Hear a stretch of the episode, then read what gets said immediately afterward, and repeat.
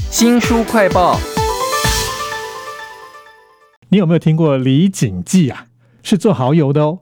你知道他们从一八八八年，也就是一百多年前啊，就从广东开始做蚝油了。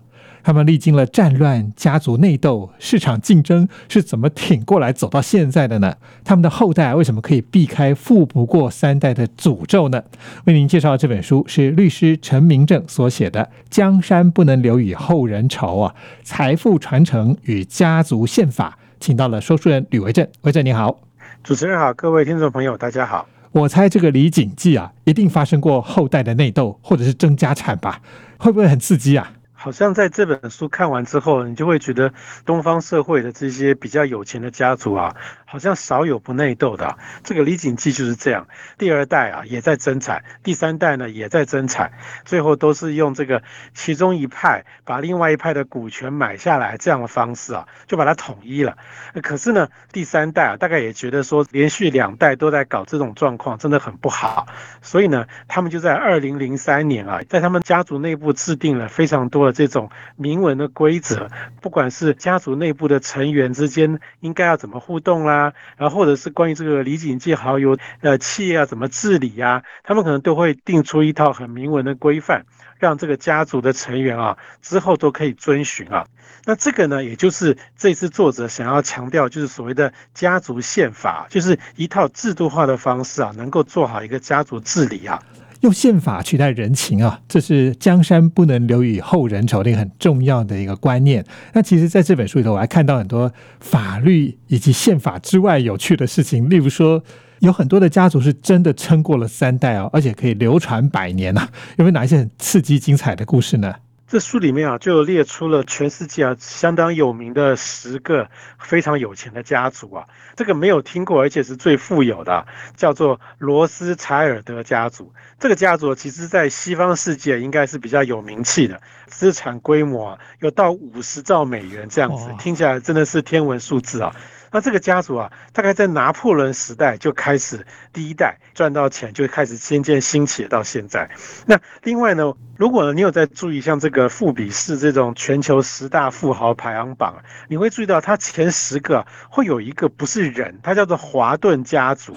这个华顿家族最有名的事迹就是美国那个沃尔玛百货哦。那另外呢，还有很多像我们都很熟悉，像是石油起家的洛克菲勒啦，或者是汽车起家的福特啦，金融起家的摩根啊，像这个做化学的杜邦啊，居然也是很有名的家族哦。啊。另外，这个你可能没有想到，拿整个国家当自己资产的，也算是富有家族，就是沙地阿拉伯。他们这个统治的这个王室啊，全部加起来就不知道是多少钱了。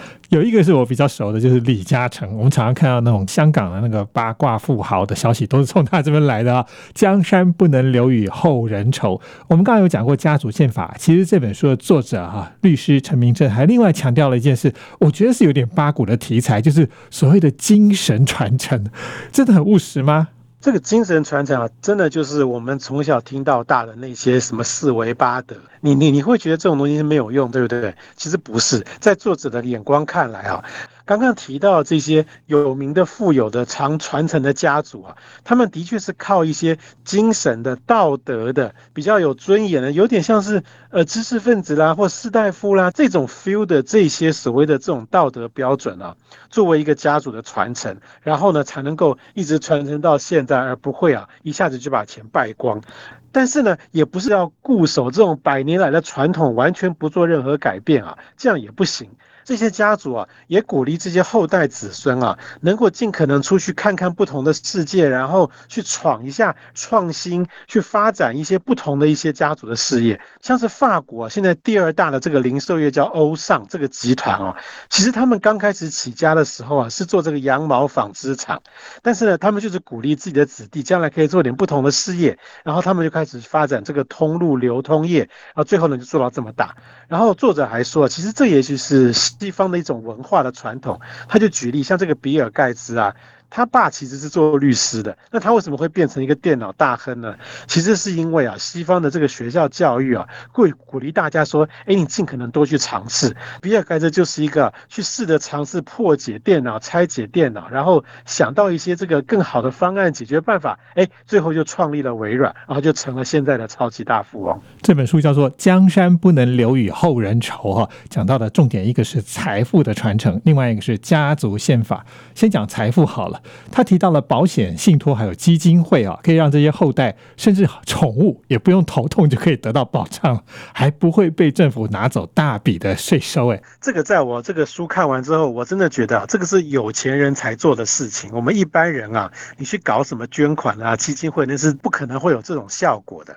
而且书里面举了一个例子啊，真是太惊人了。林园的国泰啊，就是那个蔡万林啊，他们就是利用这个基金会的方式啊。把大笔的遗产啊，每年不断的捐赠给他的旗下的三个财团法人机构啊，包含国泰医院。结果最后，当这个蔡万林真正过世的时候啊，他原本啊应该是要缴七百五十亿台币的遗产税。哇，这听起来真的很可怕，对不对？嗯。可是大家知道最后他到底缴了多少吗？五亿，个位数啊。对，所以这个就是基金会节税的超级功效，而且基金会多马是他自家人嘛。书名的另外一个观念是家族宪法，要怎么样做到这件事情？除了宪法以外，是不是也要有一个管理机构啊？对，因为讲到宪法，大家可能会马上想到说，哎，宪法是国家根本大法嘛，哈，好像每个国家都会有这么一部啊。治理一个国家不会光靠一个宪法，所以底下还有非常多的其他的法，里面有民法啦、刑法啦，啊，各种的什么商业法啦，这些就是在宪法之下，在针对不同的事情要去规范啊去做的一些法律。然后呢，行政机关针对这些法律还定了一大堆这个行政规则。那这个家族宪法也是一样的观念。只是说啊，家族宪法把规范的对象啊，从国家换成一个家族。刚刚讲到了这样的一个所谓的法律的架构，可以完全的这个复制到一个家族里面。家族宪法它只是一个很原则性的规范，说。遇到一些事情，大概的原则是什么？可是真正遇到一些，比方说，哎，财产要怎么分啦，或者是家族企业要怎么治理的话，哎，比方说我们的经理人要找内部的人还是外部的人，条件是什么等等，就是另外定一些规则，就完全像是一个国家的法律体系啊，会怎么做，那我们这边就会怎么做。政府怎么运作啊？这个家族就是这样的运作，连包含行政组织都一样啊。像我们知道，我们国家有这个五院嘛，然后行政、立法、司法这。些家族呢，也会依照需要去成立一些委员会啦，也有家族办公室啊。这个家族办公室就像是行政院一样，要处理好多这个行政方面的事情。有行政就有立法跟监察嘛。那家族办公室要怎么样才不会被人家买走，或者是倒向某一边呢？其实家族办公室啊，比较像是家族的成员啊聘雇来的一些这种专业经理人的概念。这里面呢，可能包含这个律师啦、会计师啦、这个理财顾问啊，啊，甚至可能也包含一些这种办活动的。因为当你一个家族能够成立家族办公室啊，这规模应该也不小，也应该很有钱。这书里面就举例说啊，如果说这个家族要办什么长者的庆生会啦、家族出国旅游啦，甚至是办一个什么红酒品尝会啦，哈。这些可能也都是需要家族办公室来做，我们就可以想象说，其实家族办公室可能还有这种所谓的管家啦、执事啦啊这样的观念。